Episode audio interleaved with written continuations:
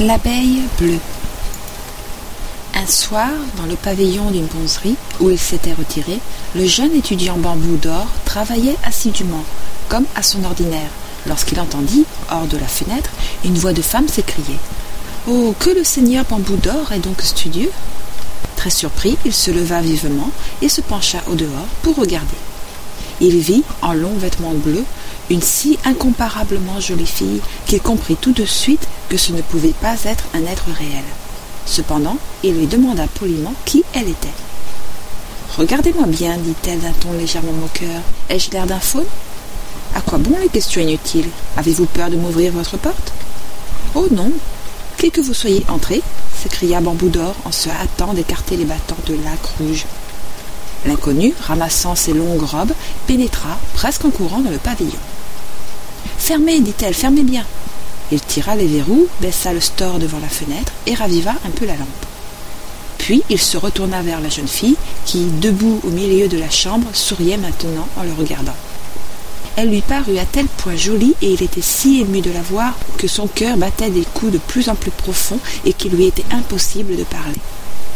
Elle souriait toujours en le regardant.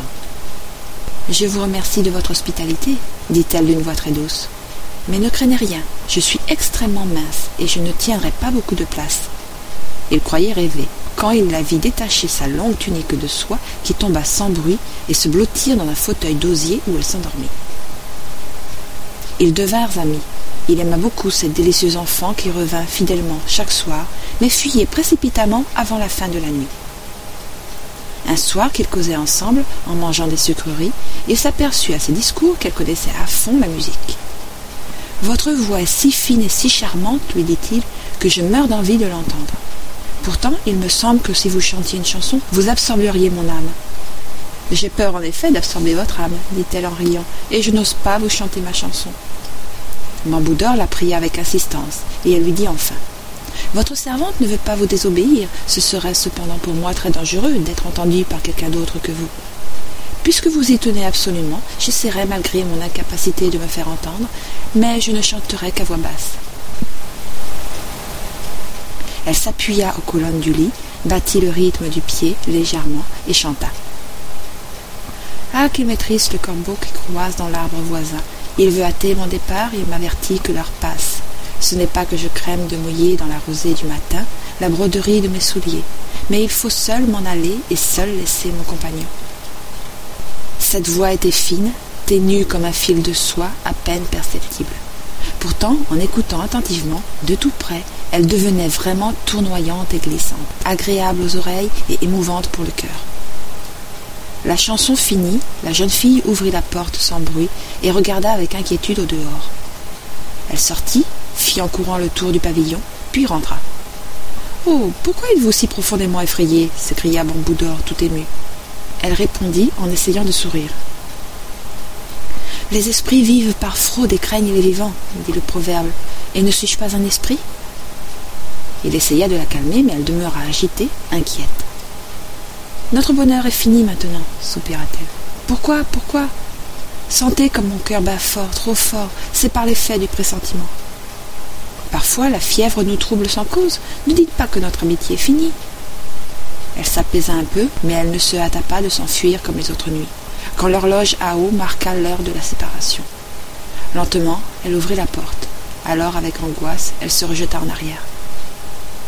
Mon cœur est encore trop faible, dit-elle. Voulez-vous m'accompagner un peu? Vous me quitterez quand j'aurai dépassé le mur du temple. Il la soutint de son bras et l'accompagna jusqu'au moment où elle lui ordonna de la laisser. Il s'arrêta alors et la suivit des yeux, mais tout à coup, elle disparut. Il allait se décider à rentrer quand il crut entendre crier faiblement Au secours Il s'élança dans la direction qu'avait prise son ami et regarda de tous côtés, mais ne vit rien. La plainte cependant persistait, et il lui sembla qu'elle venait du toit de la galerie qu'il longeait. Ayant levé la tête, il aperçut à la clarté de la lune une araignée, grosse comme une balle, qui saisissait quelque chose entre ses affreuses pattes, et en même temps les gémissements devinrent plus douloureux encore. Bamboudor déchira la toile et délivra la proie, tandis que le monstre s'enfuyait. Le jeune homme tenait dans sa main une jolie abeille bleue, presque morte. Il se hâta de rentrer et la posa délicatement sur la table de sa chambre. Bientôt, elle parut se ranimer, secoua ses ailes d'azur qui reprirent leur éclat lustré.